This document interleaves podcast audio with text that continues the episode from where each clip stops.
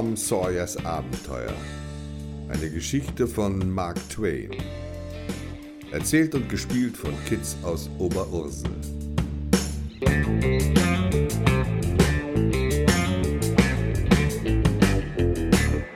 War einmal. Vielleicht war es auch kein Mal. Quatsch!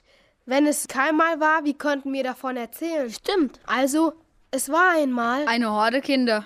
Die kamen eines Morgens in die Bücherei. Da sahen sie etwas total Merkwürdiges. Das sah aus wie eine riesige Waschmaschine. Da kam die Bibliothekarin auf sie zu und sagte: Guten Morgen, Kinderchen. Na, da staunt ihr. Sowas habt ihr noch nicht gesehen, oder? Das ist eine Zeitmaschine. Die Kinder waren total baff. Eine Zeitmaschine? Genau. Allerdings ist das keine normale Zeitmaschine. Sondern? Das ist eine Bücherzeitmaschine. Hä? Mit der kann man nicht nur einfach so in der Zeit herumreisen, sondern nur in der Bücherzeit. Hä? Was ist denn das? Eine Bücherzeit? Die Zeit, in der die Geschichte handelt, die in dem Buch abgedrückt ist. Was für ein Buch? Das ist egal. Hier, nehmen wir zum Beispiel mal das hier. Tom Sawyers Abenteuer. Das kenne ich, das habe ich mal als Film gesehen. Mit der Zeitmaschine könnt ihr jetzt dahin und in die Zeit reisen, wo die Geschichte von Tom Sawyer passiert ist. Echt? Wahnsinn. Können wir das mal ausprobieren? Na klar, hier vorne durch die Luke geht's rein. Die Kinder krabbelten in die Zeitmaschine rein. Alles klar?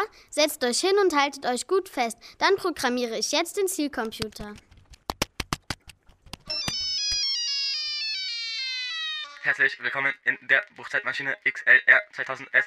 Bitte geben Sie nun die Zielkoordinaten ein. Nennen Sie zunächst den Titel der Zielgeschichte. Tom Sawyers Abenteuer. Ich wiederhole, als Zielgeschichte haben Sie Tom Sawyers Abenteuer angegeben. Ist das korrekt? Ja. In Ordnung. Geben Sie jetzt bitte den Autor der Zielgeschichte an. Na, wer weiß, wer das Buch von Tom Sawyer geschrieben hat? Ich weiß es. Huckleberry Finn. Quatsch, so heißt der beste Freund von Tom Sawyer. Vielleicht Barack Obama? Walt Disney? Nein. Ich hab's, Mark Twain. Genau, der Autor heißt Mark Twain. Ich wiederhole, als Autor der Zielgeschichte haben Sie Mark Twain angegeben. Ist das korrekt? Ja. Dann werde ich die Kinder jetzt zu den Zielkoordinaten und in die korrekte Zielzeit der von Ihnen ausgewählten Geschichte beamen. Der Start erfolgt in 10 Sekunden. So, 10, dann mache ich 9, jetzt die Luke zu. 8, Gute Reise, 7, Kinder. 6, 5, 4, 3, 2, 1.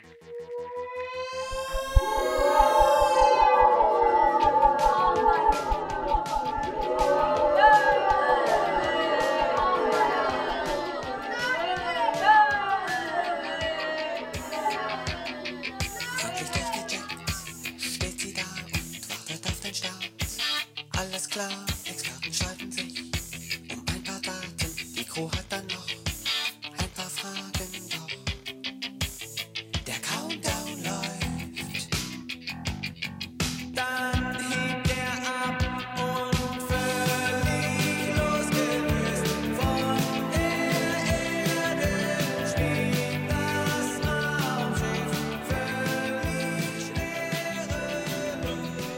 Reise in der Zeitmaschine hat natürlich etwas gedauert. Um es genau zu sagen, 47 Minuten und 23 Sekunden. Dann waren die Kinder da. In der kleinen Stadt St. Petersburg. Die liegt übrigens am Mississippi. Es ist der 15. April 1840, 15.02 Uhr.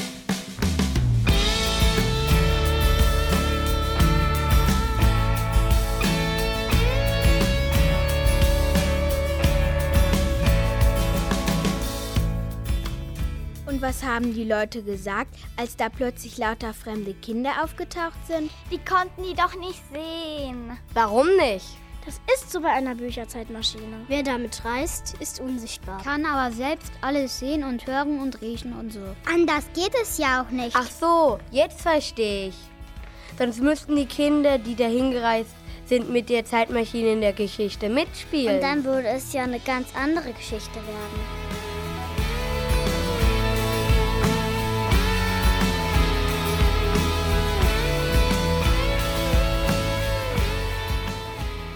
Also, genau in dem Moment, als die Kinder in St. Petersburg ankommen. Schleicht ein etwa zehnjähriger Junge vorsichtig an einem langen Gartenzaun entlang. Dieser Junge heißt Tom Sawyer.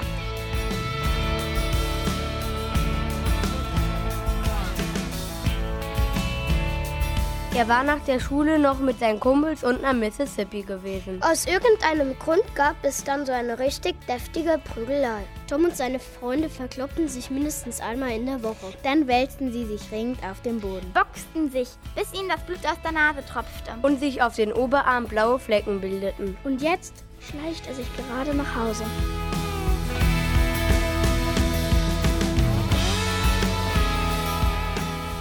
Er versucht, in sein Zimmer zu huschen, ohne dass seine Tante Polly ihn sieht. Äh, Tante Polly? Ja, bei der wohnt er. Weil er keine Eltern mehr hat. Seine Tante Polly hat ihn adoptiert. Ihn und seinen Halbbruder Sid. Und diese Tante Polly ist voll streng. Deswegen hat Tom Schiss, dass Tante Polly ihn sieht, bevor er sich was anderes angezogen hat. Warum will er sich etwas anderes anziehen? Och Menno, wegen der Klopperei mit den anderen Kindern.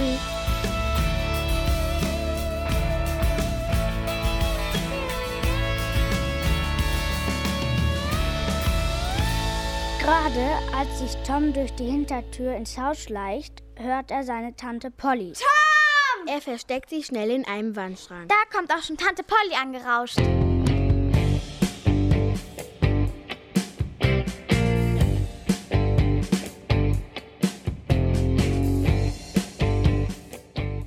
Sie ist bewaffnet mit einem Besenstiel. Tom!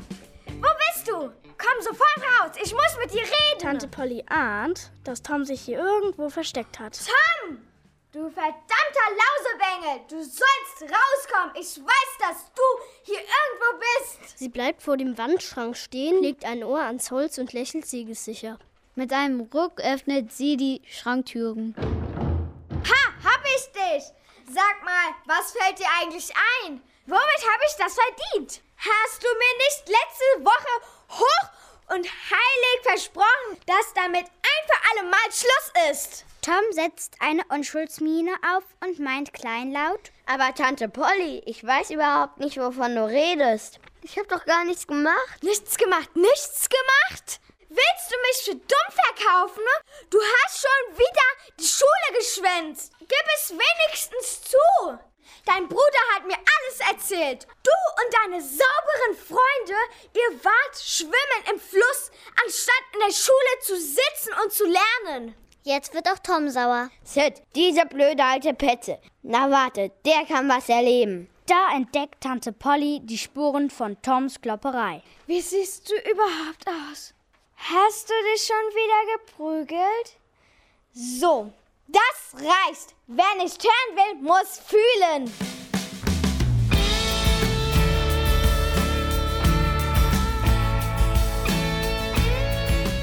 Tom bekommt eine saftige Strafe aufgebrummt. Zwei Tage Stubenarrest und außerdem muss er den ganzen Gartenzaun anstreichen. Und zwar am Wochenende. Eigentlich ist Tom am Wochenende immer von morgens bis abends mit seinen Freunden unterwegs. Und jetzt das.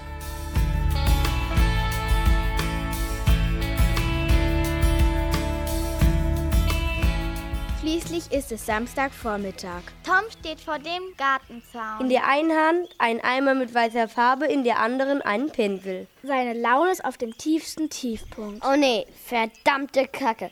Wenn jetzt einer von den anderen Jungs vorbeikommt, wenn die mich hier beim Pinseln sehen, die lachen sich doch halb tot. Tom überlegt. Dann hat er eine Idee. Er setzt sich ins Gras, neben den Zaun und wartet.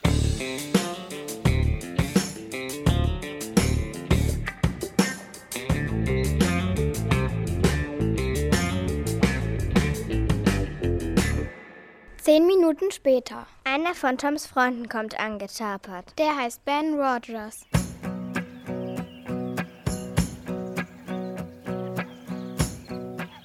Tom beginnt pfeifend und mit einem hochzufriedenen Gesichtsausdruck zu malen. Hey Tom! Hi Ben! Ey, Alter, sag bloß, du musst den ganzen Zaun anpinseln. Yep. Oh Mann, du tust mir echt leid. Wieso? Das macht doch voll Spaß. Ich meine, wann hat man schon mal Gelegenheit, so einen krassen Zaun zu streichen? Ey, Alter, willst du mich veräppeln? Nee, ehrlich. So einen Zaun anzumalen, das ist voll cool. Echt? Dann lass mich auch mal.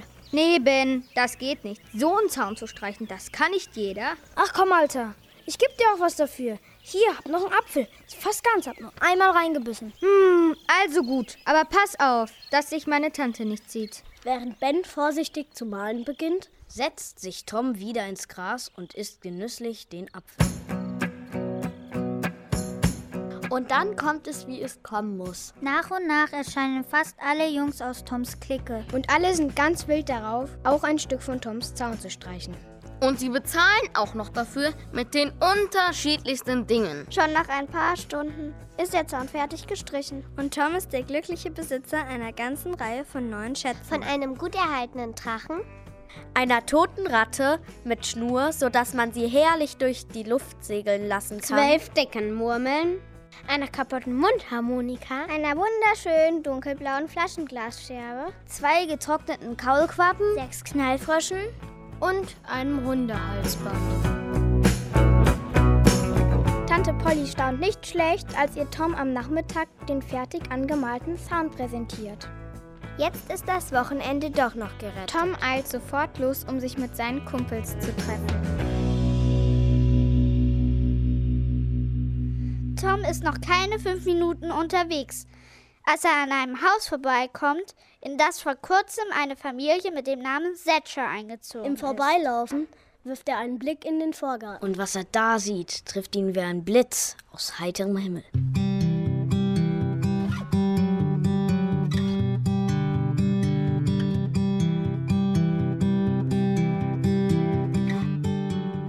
Da steht ein etwa neunjähriges Mädchen mit langen blonden Locken und blauen Augen. Und das Mädchen blickt zu ihm hin und lächelt dabei. Tom stolpert und knallt der Länge nach hin. Er wäre fast auf seiner Nase gelandet, wenn er sich nicht geistesgegenwärtig abgestützt hätte. Das Mädchen lacht, kommt ein paar Schritte näher und meint, nicht schlecht. Kannst du das nochmal machen? Tom rappelt sich auf.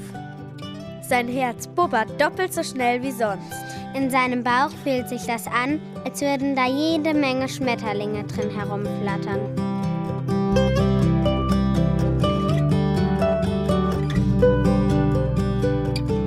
Eigentlich durfte das ja gar nicht passieren. Tom hat nämlich schon eine Freundin. Seit ein paar Monaten geht er fest mit Amy Lawrence.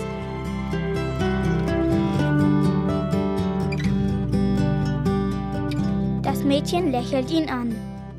Sie wartet darauf, dass Tom etwas sagt. Aber Tom macht wie die meisten Jungs, wenn sie verlegen sind, nur irgendwelche albernen Faxen. Das Mädchen seufzt, dreht sich um und verschwindet im Haus. Tom weiß nicht, was er machen soll.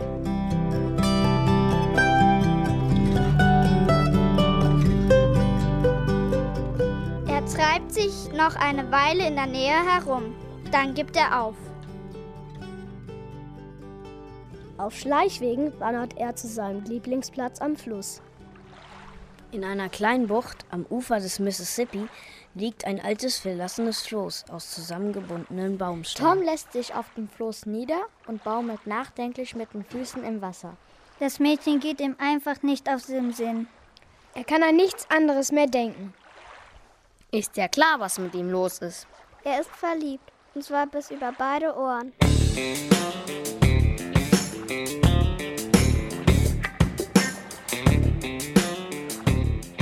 Am folgenden Montagmorgen ist Tom super schlecht gelaunt. Erstens, weil er jetzt wieder fünf Tage lang jeden Morgen früh aufstehen und in die Schule gehen muss. Zweitens, weil er einen Tag vorher, also am Sonntag, zwei Stunden lang das Haus von den Thatchers belagert hatte, ohne dass sein Engel sich hatte blicken lassen. Nach dem Frühstück macht er sich auf in die Schule. Als er einen kleinen Trampelpfad entlang schlurft, kommt ihm Huckleberry Finn entgegen.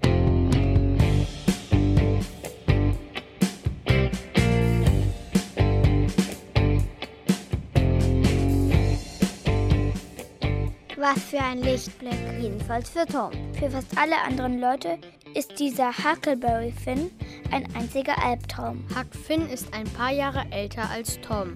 Aber wie alt er genau ist, weiß keiner. Am allerwenigsten er selbst. Huckleberry Finn hat noch nie eine Schule von innen gesehen. Sein Vater ist fast immer betrunken und wenn er mal nüchtern ist, verpasst er seinem Sohn eine ordentliche Tracht Prügel. Deswegen haut Huckleberry auch immer wieder von zu Hause ab und lebt im Freien. Wenn es regnet, pennt er in einem alten leeren Fass. Tom bewundert Huck Finn sehr. Deswegen ist er mächtig stolz, dass er sein bester Freund ist.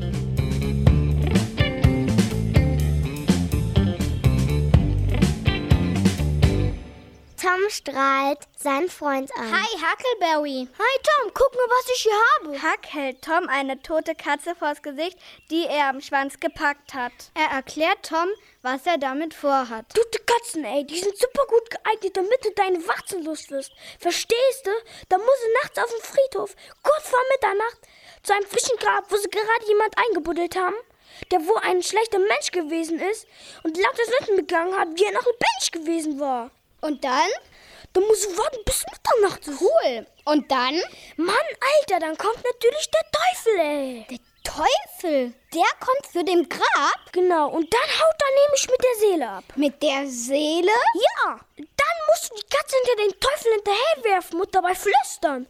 Seele folgt Teufel, Katze folgt Seele, Warze folgt Katze. Und dann? Mann, ey, dann bist du die Warze los. Boah, ey, und das funktioniert? Mann, na sicher, ey. Hast du das schon mal ausprobiert? Nee, aber heute Nacht. Da mach ich das. Heute buddeln sie doch den alten Ross Williams ein. Und es war ja wohl so ziemlich der mieseste Typ, der wohl jeweils in Petersburg sein Unwesen getrieben hat, Mann. Du meinst, der Teufel, der holt sich heute Nacht von dem Ross Williams eine Seele? Mann, ey, worauf du ihn lassen kannst. Da will Tom natürlich unbedingt dabei sein. Huck Finn ist einverstanden. Er verspricht Tom, ihn in der Nacht so gegen halb zwölf abzuholen. Am liebsten hätte sich Tom noch stundenlang mit Huck weiter über den Teufel und so unterhalten. Aber das geht nicht. Er muss in die Schule. Und zwar zügig.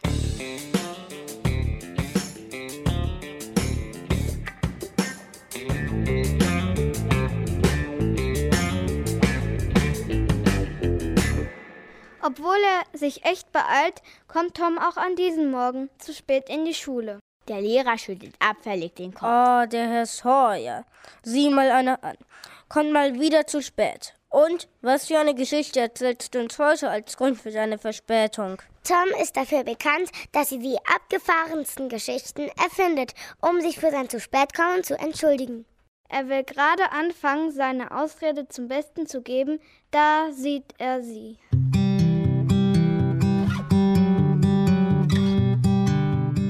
Mädchen aus Fetchers Garten. Sie sitzt auf der Mädchenseite am Fenster und neben ihr ist ein freier Platz. Es ist der einzige freie Platz in der Klasse. Das ist die Gelegenheit. Tom verzichtet auf seine Notlüge und gesteht die Wahrheit. Tut mir leid, dass ich zu spät komme. Ich hatte noch etwas Wichtiges mit Huckleberry Finn zu besprechen. Dem Lehrer klappt vor Erstaunen der Unterkiefer runter. Das ist die erstaunlichste und unverschämteste Entschuldigung, die er je von Tom Sawyer gehört hat. Tom weiß, was jetzt passieren wird. Zunächst erhält er vom Lehrer zehn saftige Stockschläge auf den Hintern. Dafür, dass er zu spät gekommen ist. Als zusätzliche Strafe dafür, dass er sich mit diesem Huckleberry Finn abgegeben hat, verdonnert ihn der Lehrer zu etwas, was normalerweise für Jungs aus der Klasse die absolute Höchststrafe ist. Mit einem genüsslichen Lächeln sagt der Lehrer, Du wirst dich für den Rest des Schultages zu den Mädchen setzen. Ist ja klar, dass das für Tom alles andere als eine Strafe ist. Sein Herz hüpft vor Freude, als er sich neben seinen blonden Engel setzt. Das Mädchen würdigt ihn aber keines Blickes. Aber dann geht's doch schneller, als Tom gedacht hat.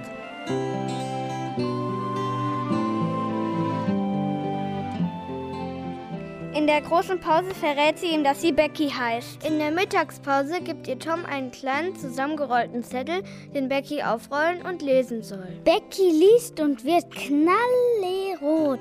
Aber dann muss sie lächeln. Und nach der Schule fragt Tom, ob sie Lust hat, sich mit ihm zu verloben. Becky weiß nicht so recht. Verloben? Wozu soll das denn gut sein? Naja, wenn man ineinander verliebt ist, so wie wir, dann kann man sich theoretisch auch gleich verloben. Wenn schon, denn schon. Okay, von mir aus. Dann verloben wir uns eben. Und wie geht das?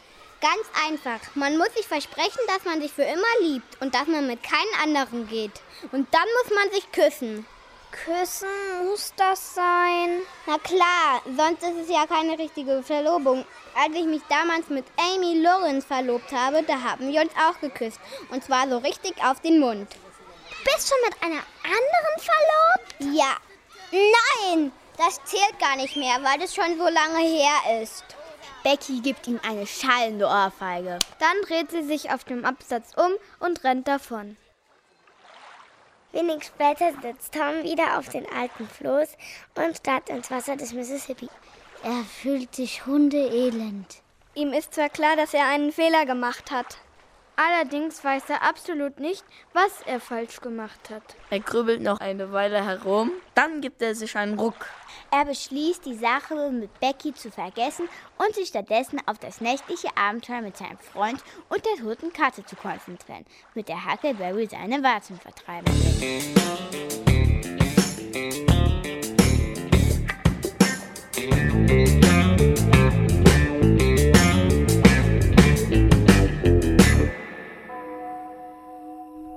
Es ist Punkt halb zwölf, als Tom eine Katze hört, die im Garten dreimal kläglich miaut.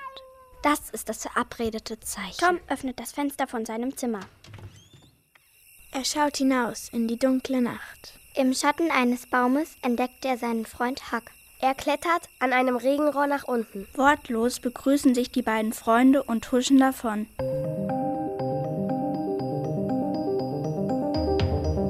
Kurz darauf stehen sie vor dem frischen Grab von Ross Williams.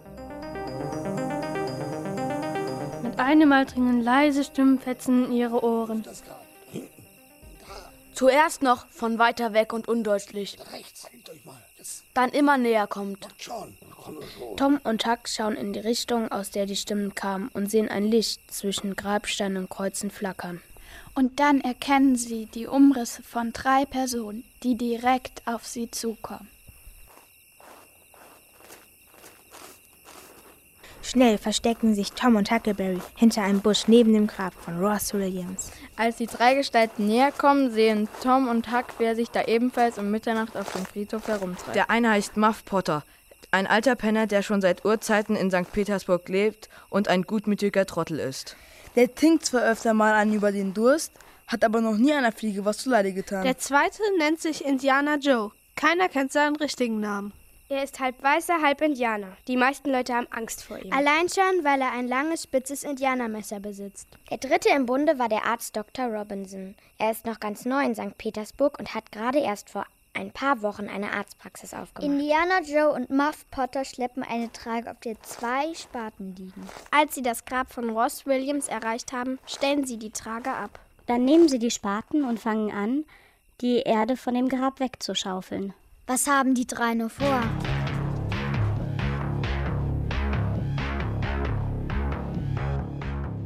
Es dauert eine Weile, dann haben sie den Sarg mit dem toten Ross Williams freigeschaufelt. Muff Potter und Indiana Joe legen die Spaten beiseite und zerren den Sarg aus dem Grab.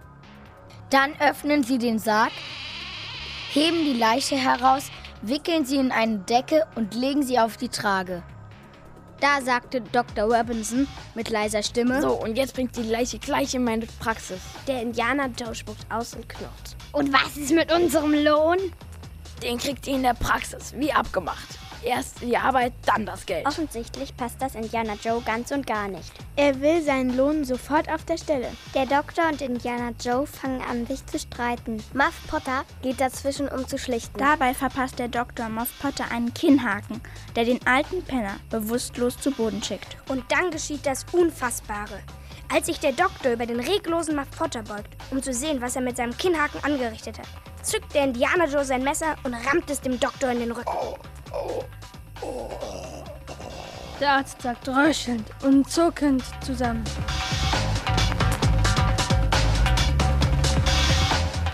Indiana Joe überlegt einen kurzen Moment. Dann zieht er sein Messer aus dem Rücken des Doktors, wischt das Blut von der Klinge und steckt es ein. Anschließend kramt er zunächst in den Manteltaschen des Doktors herum, zieht ein Bündel Geldscheine heraus und lässt es ebenfalls in seiner Tasche verschwinden. Dann durchsucht er die Manteltaschen von Muff Potter, findet ein altes Klappmesser, klappt es auf, beschmiert es mit Blut und drückt es Muff Potter in die Hand. Seelenruhig setzt er sich auf den Sarg.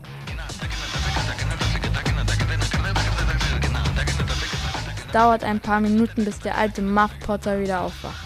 Nach einer weiteren Minute hat er den toten Doktor von sich heruntergeschoben, richtet sich auf und blickt verdutzt zuerst auf das blutige Messer in seiner Hand. Dann sieht er den blutüberströmten Arzt. Er schüttelt den Kopf und murmelt.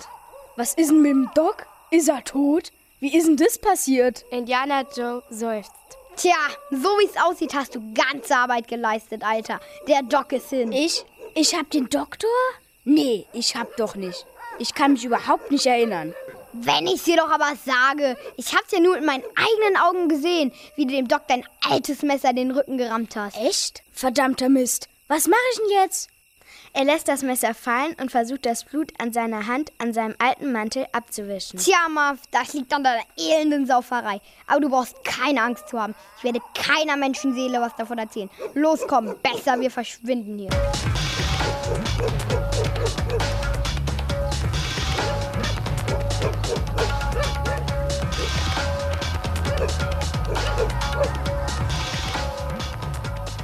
Tom und Huckleberry sind sprachlos vor Entsetzen, als sie sicher sind, dass Muff Potter und Indiana Joey den Friedhof verlassen haben. Kommen sie hinter dem Busch hervor und rennen so schnell sie können davon. Und erst, als sie völlig außer Atem sind und vor Seitenstechen nicht mehr weiter können, hocken sie sich hin und überlegen, was sie jetzt machen sollen. Huckleberry seufzt und kratzt sich am Kopf. Die werden ihn aufhängen. So viel ist sicher. Tom schaute seinen Freund fragend an. Aufhängen? Den Indiana Joe? Nee, den alten Potter. Aber der ist doch unschuldig. Das weißt du und das weiß ich. Mann, Hack, da müssen wir es eben sagen. Und dann? Was ist, wenn sie den Indiana Joe nicht schnappen und er mitkriegt, dass wir ihn verpfiffen haben? Dann sind wir geliefert.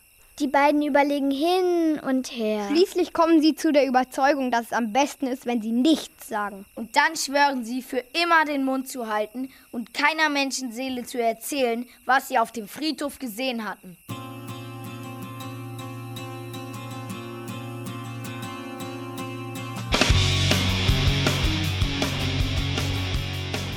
Schon am nächsten Tag findet man den toten Dr. Robinson auf dem Friedhof. Und gleich daneben das blutige Klappmesser von Muff Potter. Muff Potter wird sofort verhaftet und ins Gefängnis gesteckt. Für den Sheriff und die Leute ist die Sache klar. Muff Potter hatte den Doc erstochen.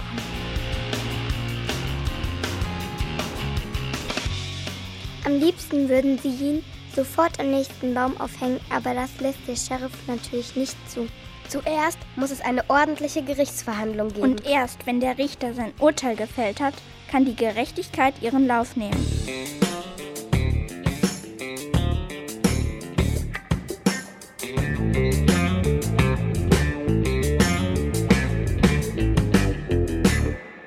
Seit der Nacht auf dem Friedhof kann Tom nicht mal richtig schlafen. Er hat Albträume. Der Grund dafür ist ja klar. Muff Potter sitzt unschuldig im Gefängnis und er, Tom, könnte ihm helfen. Aber was soll er tun? Erstens hat er tierischen Schiss von Indiana Joe und zweitens hat er geschworen, nichts zu sagen. Und einen Schwur darf man auf keinen Fall brechen.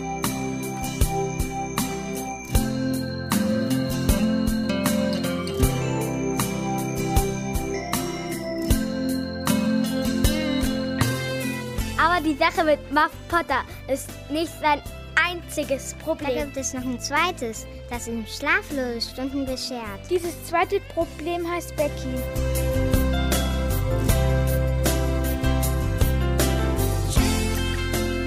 Tom versucht immer wieder, sich bei Becky zu entschuldigen. Ah, Becky will nichts mehr von ihm wissen. Becky behandelt Tom, als wäre er Luft. Doch dann wendet Tom einen alten Trick an, um herauszufinden, ob sich Becky noch für ihn interessiert. Er kümmert sich von sofort an nur noch um seine alte Freundin Amy Lawrence. Er albert mit ihr rum, er kitzelt sie und wirft ihr kleine Luftküsschen zu. Als Becky das sieht, kocht sie vor Wut. Was der kann, kann ich schon lange.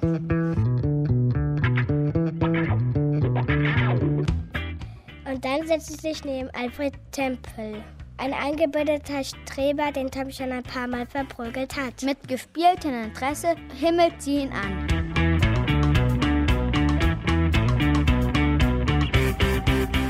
Tom beobachtet das Ganze mit zusammengepressten Lippen. Er ist kurz davor zu platzen. Ihm fällt einfach nichts mehr ein, wie er Becky wieder besänftigen könnte. Da gibt es nur eins, was da noch weiterhelfen kann. Und das ist das Schicksal.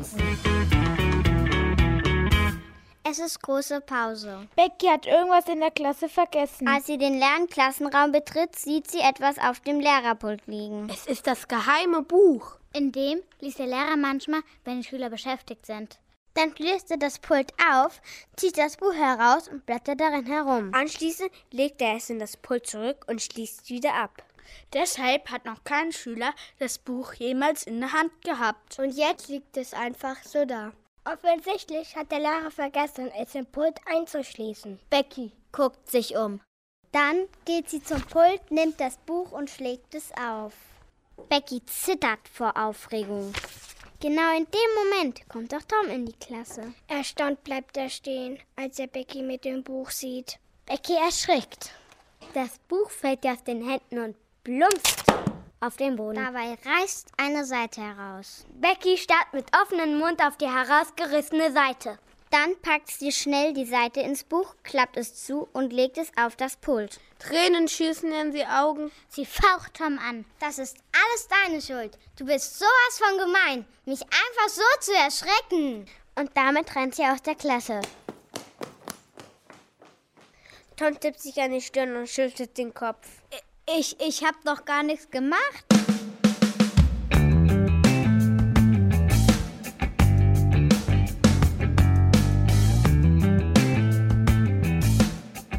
In der nächsten Schulstunde entdeckt der Lehrer die herausgerissene Seite und läuft vor Ärger rot an. Wer war das? Tom sieht, wie Becky am ganzen Körper zittert und sich nervös auf die Unterlippe beißt. Als sich niemand meldet, geht der Lehrer von Schüler zu Schüler. Schließlich steht er vor Becky. Becky, hast du die Seite aus meinem Buch herausgerissen? Auf Beckys Stirn glitzern kleine Schweißperlen. Dann öffnet sie langsam ihre Lippen, um etwas zu sagen. In dem Moment springt Tom auf und sagt laut und deutlich: Ich war's, ich habe die Seite aus dem Buch herausgerissen. Die ganze Klasse starrt ihn an. Becky klotzt zuerst ziemlich dämlich. Sie denkt, sie hat sich verhört. Doch dann strahlen ihre Augen wie zwei funkelnde Fixsterne.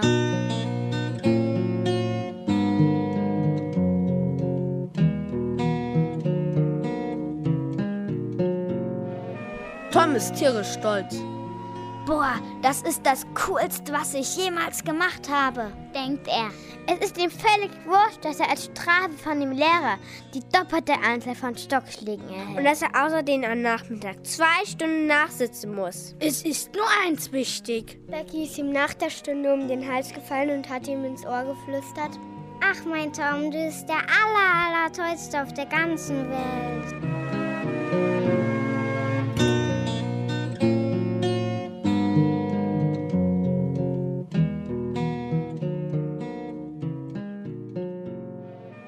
Paar Tage später beginnt der Prozess gegen Muff Potter. Die ganze Stadt redet schon seit Tagen von nichts anderem. Endlich ist mal was los in St. Petersburg. Alle sind fest davon überzeugt, dass Muff Potter ein Mörder ist. Die Leute können es kaum abwarten, dass man ihn aufhängt. Tom trifft sich mit Huckleberry.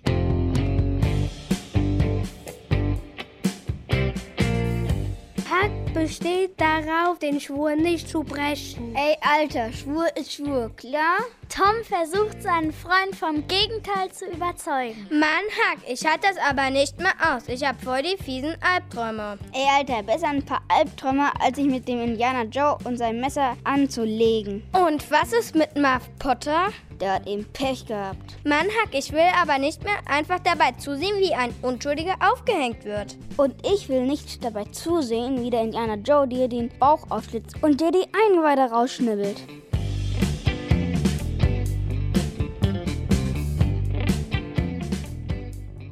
Drei Tage dauert der Prozess. Am dritten Tag erscheint der Indianer Joe als Zeuge vor Gericht. Er erklärt, er wäre dabei gewesen und behauptet, er hätte genau gesehen, wie Muff Potter dem Doktor sein altes Klappmesser in den Leib gerammt hat. Damit ist die Sache klar. Der Richter fragt ein letztes Mal, ob noch irgendjemand was zu sagen hat. Da meint der Verteidiger von Muff Potter. Ja, euer Ehren. Es gibt dann noch einen Zeugen, der eine wichtige Aussage machen möchte. Die Tür geht auf und Tom Sawyer kommt herein. Und dann erzählt Tom alles. Indiana Joe hört mit versteinertem Gesicht zu. Dann springt er auf und flüchtet aus dem Gerichtssaal.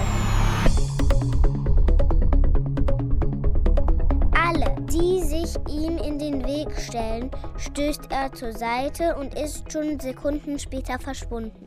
Und obwohl man sofort die Verfolgung aufnimmt, hat man ihn nicht mehr geschnappt. Für Tom und Huckleberry ist das Ganze ein einziger Albtraum. Es ist genau das passiert, was Huckleberry befürchtet hat. Der Indianer Joe war geflüchtet. Der Sheriff meinte zwar, dass er bestimmt längst über alle Berge ist und sich in St. Petersburg niemand blicken lässt. Aber Tom und Huckleberry sind fest davon überzeugt, dass er sich noch irgendwo in der Nähe versteckt hält. Und auf eine günstige Gelegenheit wartet, um den beiden Jungs das Fell über die Ohren zu ziehen.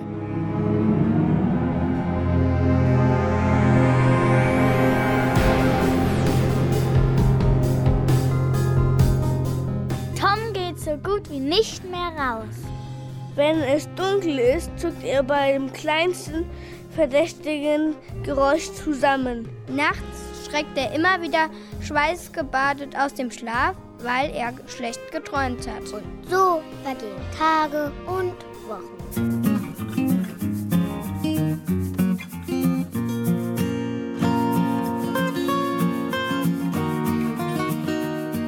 Schließlich ist es Sommer und die großen Ferien beginnen. Der Indianer Joe ist nicht mehr aufgetaucht. Es hängen zwar überall Steckbriefe und eine Belohnung ist ausgesetzt. Aber es gibt nicht die geringste Spur von ihm. Je mehr Zeit verstreicht, desto mehr beruhigt sich Tom. Am ersten Wochenende in den Ferien hat Becky Geburtstag. Den will sie mit einem Picknick in einer kleinen Bucht am Ufer des Mississippi feiern. Zu der Geburtstagfete hat sie sämtliche Kinder aus ihrer Klasse eingeladen. Eltern dürfen nicht dabei sein. Mit einem kleinen Schiff fahren die Kinder zu einer kleinen Bucht, etwa drei Kilometer flussabwärts. Ein Cousin von Becky, der schon erwachsen ist, und seine Freundin fahren als Babysitter mit, um auf die Kinder aufzupassen. Nachdem die Kinder eine Weile gespielt haben, gibt es was zu essen.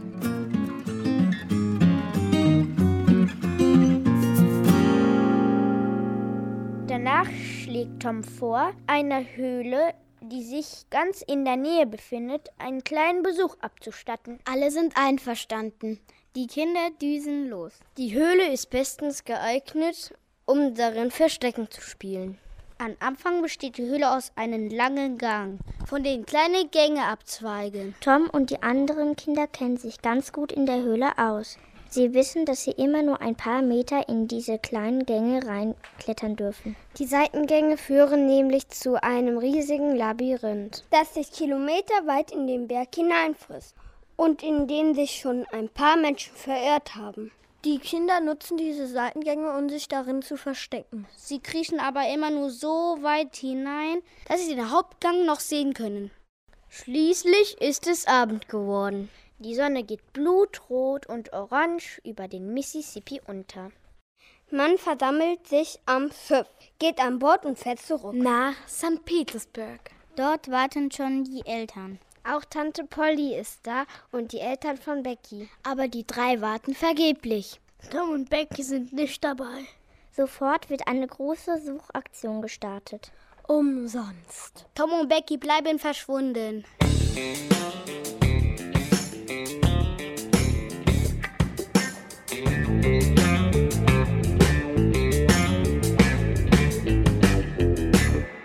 Man ahnt ja schon, was passiert ist.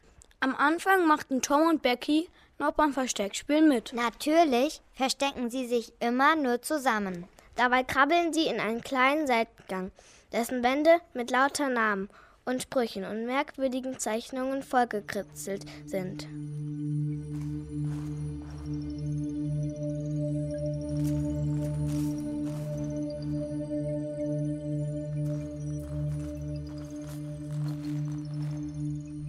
Sie zünden sich zwei Kerzen an, um die Höhlenwände besser betrachten zu können. Ohne es zu merken, geraten sie immer weiter in den Gang hinein. Hand in Hand plaudernd, bis sie plötzlich vor einem kleinen unterirdischen See mit dunklem, stillen Wasser stehen.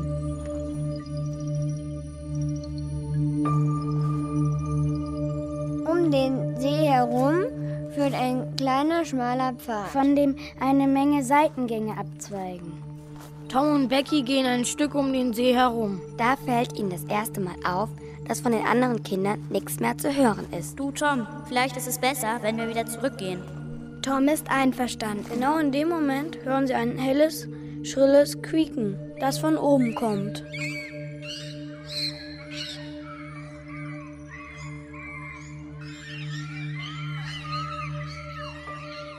Becky erschrickt sich. Tom hält seine Kerze über den Kopf. Fledermäuse, boah, ey, guck mal, da oben an der Decke. Die Fledermäuse schlagen mit den Flügeln und quieken. Ein paar fliegen los und umkurven Tom und Becky. Eine Fledermaus kommt so nah an Becky vorbei, Gesicht, dass Becky ihre Kerze vor Schreck fallen lässt. Und in einen Seitengang flüchtet.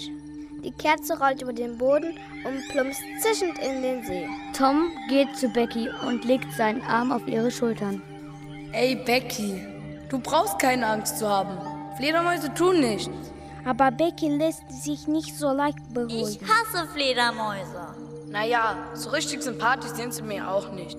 Komm, lass uns zurückgehen. Aber nicht da am See lang, wo diese blöden Viecher rumkurven. Aber das ist am einfachsten, wenn wir den gleichen Weg zurückgehen. Ach ja? Menno, Tom, wir haben noch eine Kerze. Und wenn da jetzt noch so ein Viech ankommt und die Kerze auch noch ausgeht.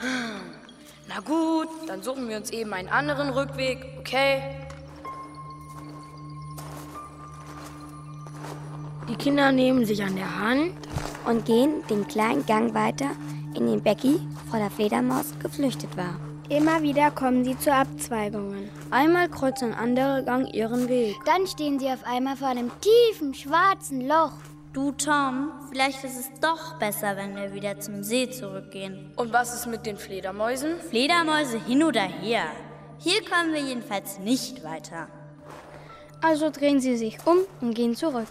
Aber als sie zu den Abzweigungen und Kreuzungen kommen, wissen sie absolut nicht mehr, wo sie langgehen müssen, um zum See zurückzugelangen. Wenn sie schlau gewesen wären, hätten sie sich mit Ruhs Zeichen an die Wände gemacht. Und dann hätten sie jetzt den richtigen Weg gewusst. Becky hockt sich auf einen Stein und guckt Tom fragend an. Du, Tom, ich glaube, wir haben uns verirrt. Wir kommen hier nicht mehr raus. Was machen wir denn jetzt? Tom ist absolut ratlos. Er hatte ein super mulmiges Gefühl im Bauch und in seinem Hals steckt ein fetter Kloß. Tom setzt sich neben Becky auf den Stein und starrt in die Kerze. Becky merkt, dass Tom auch nicht mehr weiter weiß. Sie atmet einmal tief durch und steht auf. Weißt du was? Wir finden bestimmt wieder raus. Wir müssen nur ganz fest daran glauben und dürfen die Hoffnung nicht aufgeben. Tom nickt und steht auf. Dann gehen sie weiter.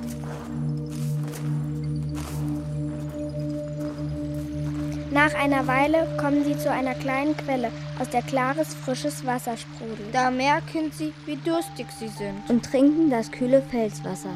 Mm, das war gut, sagt Becky und wischt sich den Mund. Komm, lass uns weitergehen. Aber Tom schüttelt den Kopf und zeigt auf die Kerze in seiner Hand. Guck mal, die Kerze. Wir können nicht mehr weiter. Das wäre zu gefährlich. Aber Tom, wir können doch nicht einfach hier sitzen bleiben. Wir müssen hier raus. Ohne Kerze kommen wir nicht weit. Und hier haben wir wenigstens Wasser. Und Wasser brauchen wir, um nicht zu verdursten.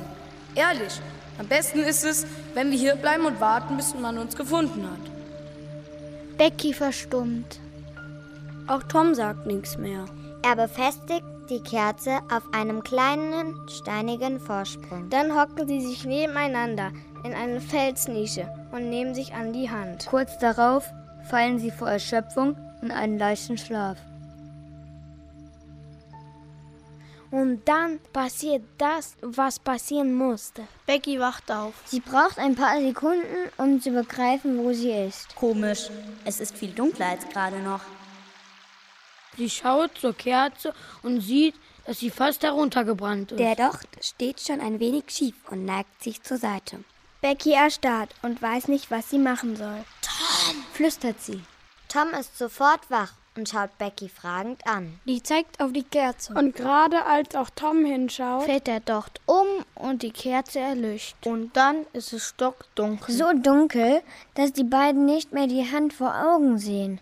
Es ist, als wären sie von einer Sekunde auf die nächste blind geworden. Beiden schlägt das Herz bis zum Hals. Sie rücken noch näher zusammen. Sie verlieren jegliches Zeitgefühl. Schon bald wissen sie nicht mehr, wie lange sie in der Höhle sind. Immer wieder dösen sie ein. Immer wieder schrecken sie aus dem Schlaf. Ab und zu krabbeln sie zusammen zur Quelle, um zu trinken.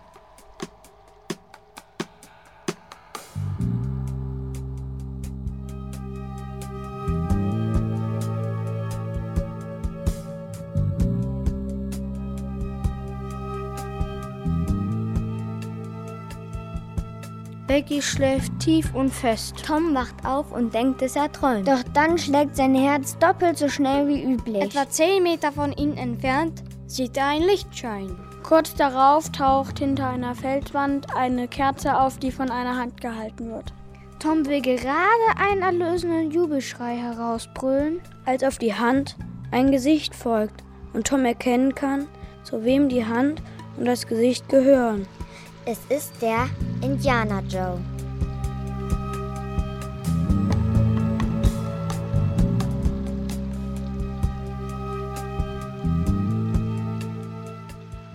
Tom drückt sich so tief es geht neben Becky in die Nische und denkt, Hoffentlich wacht Becky jetzt nicht auf. Indianer Joe geht zu der Quelle und füllt einen Krug. Da stöhnt Becky im Schlaf und öffnet ein wenig die Augen. Tom flüstert ihr so schnell und so leise es geht ins Ohr. Psst, nix sagen und nicht bewegen. Der Indianer Joe hebt den Kopf und blickt sich lauschend um. Er hält die Kerze Richtung Nische und schaut misstrauisch. Er schüttelt den Kopf, nimmt den Wasserkrug und verschwindet in die Richtung, aus der er gekommen ist.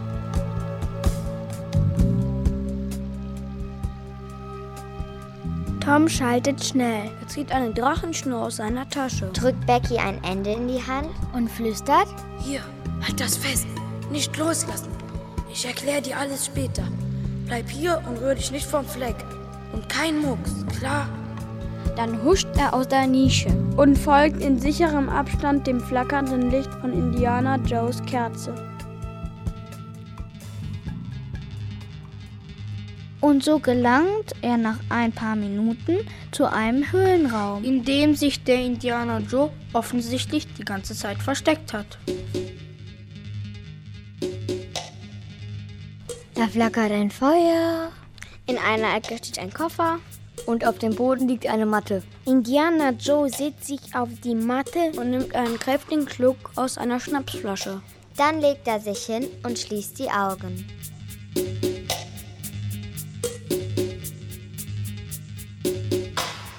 Tom braucht nicht lange zu warten. Schon kurz darauf fängt Indianer Joe an zu schnarchen. Tom blickt sich um. Da sieht er etwas, das sein Herz erneut schneller schlagen lässt. Gar nicht so weit von ihm entfernt steht ein Karton mit lauter Kerzen. Den muss ich haben. Unbedingt. Da können wir weiter nach dem Ausgang suchen und müssen nicht tatenlos in der Dunkelheit rumwarten. Vorsichtig schleicht sich Tom zu dem Karton. Als er ihn fast erreicht hat, fängt der Indianer Joe an zu husten. Wenn er jetzt aufwacht, ist Tom geliefert. Aber Indiana Joe dreht sich nur auf die andere Seite und schnarcht weiter. Tom schnappt sich die Kerzen und zündet eine Kerze am Feuer an. Er schleicht lautlos an der Drachenschnur entlang zurück zu Becky. Als er wieder neben ihr hockt, erklärt er ihr, wo er gewesen war und zeigt ihr die Kerzen. Dann fackeln die beiden nicht lange, wickeln die Drachenschnur auf, stopfen sich die Hosentaschen mit Kerzen voll und eilen weiter durch die Höhle.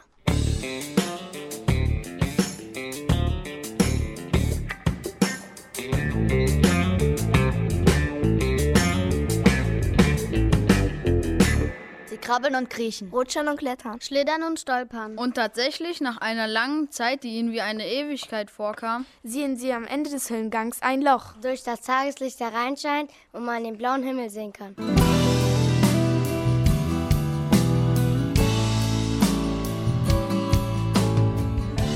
Als sie sich ins Freie zwängen, breiten sich vor ihren Augen die träge dahinfließenden Wasser des Mississippi aus. Die Kinder rennen hinunter zum Ufer.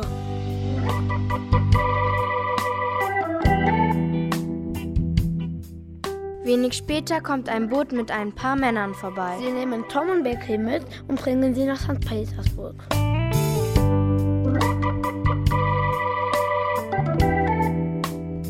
Tag und zwei Nächte waren sie in der nassen und kalten Höhle herumgeirrt. Und das geht nicht spurlos an den beiden Kindern vorbei. beide werden krank und bekommen hohes Fieber. Tagelang müssen sie im Bett bleiben. Als es ihnen wieder besser geht, Müssen Tom und Becky ihre Abenteuer immer wieder erzählen. Vor allem Tom genießt das sehr. Und als erfahrener Geschichtenerzähler macht er seine Erzählungen jedes Mal ein bisschen spannender und dramatischer.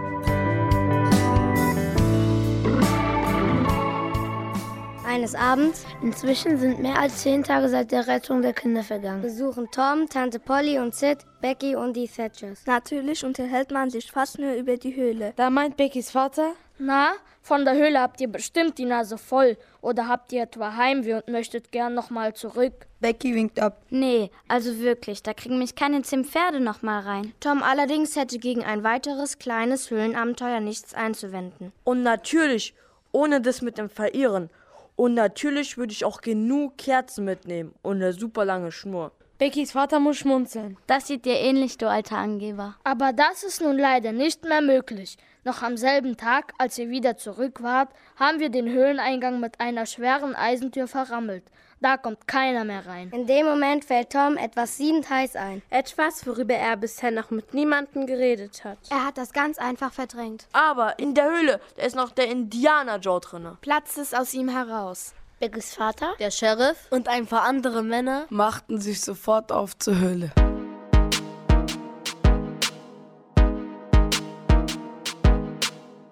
Als sie die Eisentür öffnen, bietet sich ihnen ein unheimlicher Anblick. Der Indianer Joe liegt tot auf dem Boden. Direkt hinter der Tür.